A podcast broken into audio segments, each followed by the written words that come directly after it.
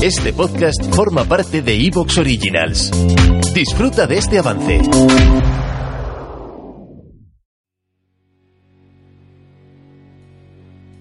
Bienvenidos al podcast sobre el horror, lo macabro y todas aquellas cosas de las que solo se habla en voz baja. Bienvenidos a Aguas Turbias.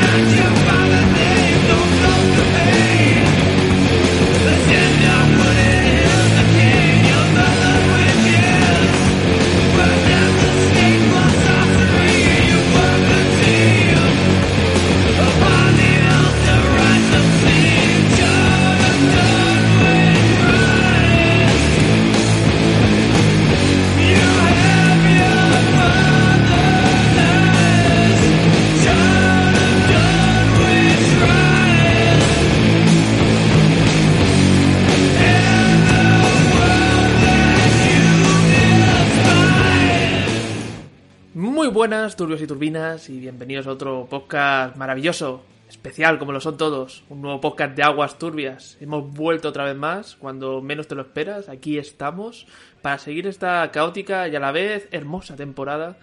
Y nada, pues vamos a, vamos a sacar del Averno uno de esos programas que lleva ahí enterrado desde el principio del podcast y que nos hacía mucha ilusión porque son dos películas que a mí personalmente me encantan y con una temática que me parece muy bonita porque hoy nos vamos a poner de gala y nos vamos a ir al teatro para, para hablar pues de eso, de, de actores, de, de escenografía, de directores que son un poco maniáticos y sobre todo si pones a un asesino en serie, ¿qué más se puede pedir en esta vida? Así que, ¿qué tal, Snap? Está molado esto, ¿eh? Está molado volver a sacar aquí de, del más allá de la primera temporada un podcast que parecía olvidado y que nunca va a llegar.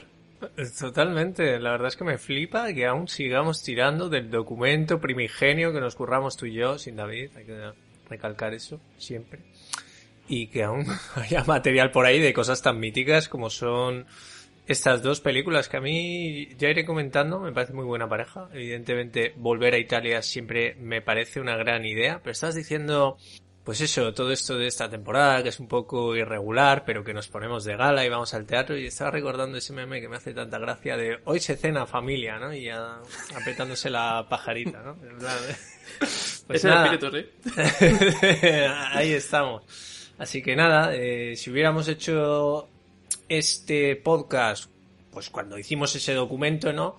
Pues tendríamos a un David diciendo, pero qué tonterías, tenéis que ver pelis de John Carpenter. John Carpenter es muy buen director y ahora vamos a tener al David, ¡buah! Es que Argento, es que los italianos, unas sensibilidades, unos tal, es que Dios y machacándose los cojones con los Blu-rays y los vinilos, tío, o sea...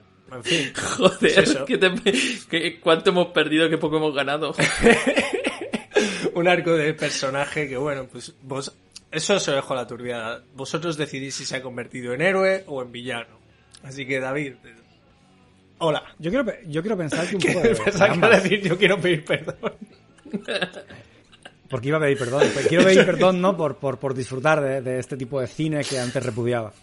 A ver, tampoco no es, no es tan así. Yo creo que os, os dejáis llevar a veces por, por, por un La recuerdo embellecido y polarizado. De un David como, pues, que no le gustaba nada, que, que eso, que, que no entendía la manera que tenían de comunicar los, los italianos en el cine.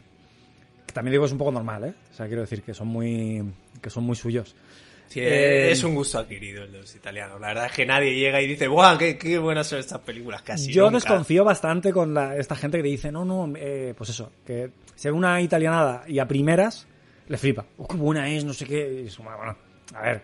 Eh, te tienes que ver, yo creo que si no te has visto 10, Sí, Igual sí. no- Yo, yo, ya que estamos aquí en este tema, yo la primera vez que vi Suspiria me pareció una soberana tontería. Sin más, esa fue mi crítica, ¿vale? Sí, a ver, sí que es cierto. Mi crítica ¿eh? fue que movida, simplemente. Eh, también, hay que, también hay que hacer una pequeña excepción, eh, que es, evidentemente, si has visto las películas en su época, pues eh, eso que te llevas, ¿no? Quiero decir, que, que creo que son películas que también se veían mejor en su momento, que se veían mejor en los 70 o los 80. Claro. Eh, y, y no, le- y no lo digo en un sentido.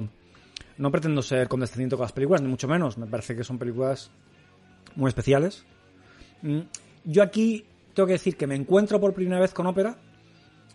Que no sé por qué no lo haya visto, la verdad. Es, una de esas películas que se escapan un poco. porque Y supongo que también porque la gente está siempre peleando con Argento y siempre está peleando con las mismas películas un poco, ¿no? Sí, Con- eso, eso es totalmente. comple- completamente cierto. De que con Dario Argento hablamos siempre de las mismas cuatro, podemos decir. Suspiria, eh, Profondo Rosso, la trilogía de los animalicos. Y no tanto, ¿eh? La trilogía de los animalitos se menciona ahí como, sí, el diálogo y tal, pero sí que estamos, eh, Profondo Rosso, Suspiria, Inferno y por Y Fenómeno. cuidado que de Inferno, de Inferno tampoco se habla tanto. Sí, y Fenómeno ya, o sea, Inferno ya es la de los entendidos. Sí, y que y que y que se habla mucho de Tenebre, que es que es, es, es esa cosa que a mí siempre me o sea, se habla mucho en el sentido de supongo que porque se considera que es una película que cierra un ciclo, ¿no? Esta gente que Total. así como más so- soberbia que te dice, no, no, y Argento eh, hizo el último Yalo con Tenebre. Y, "Vale, no me Es jodas, ¿no?". considerado por muchos el último Yalo, pero esta película de la que vamos a hablar es clarísimamente un Yalo.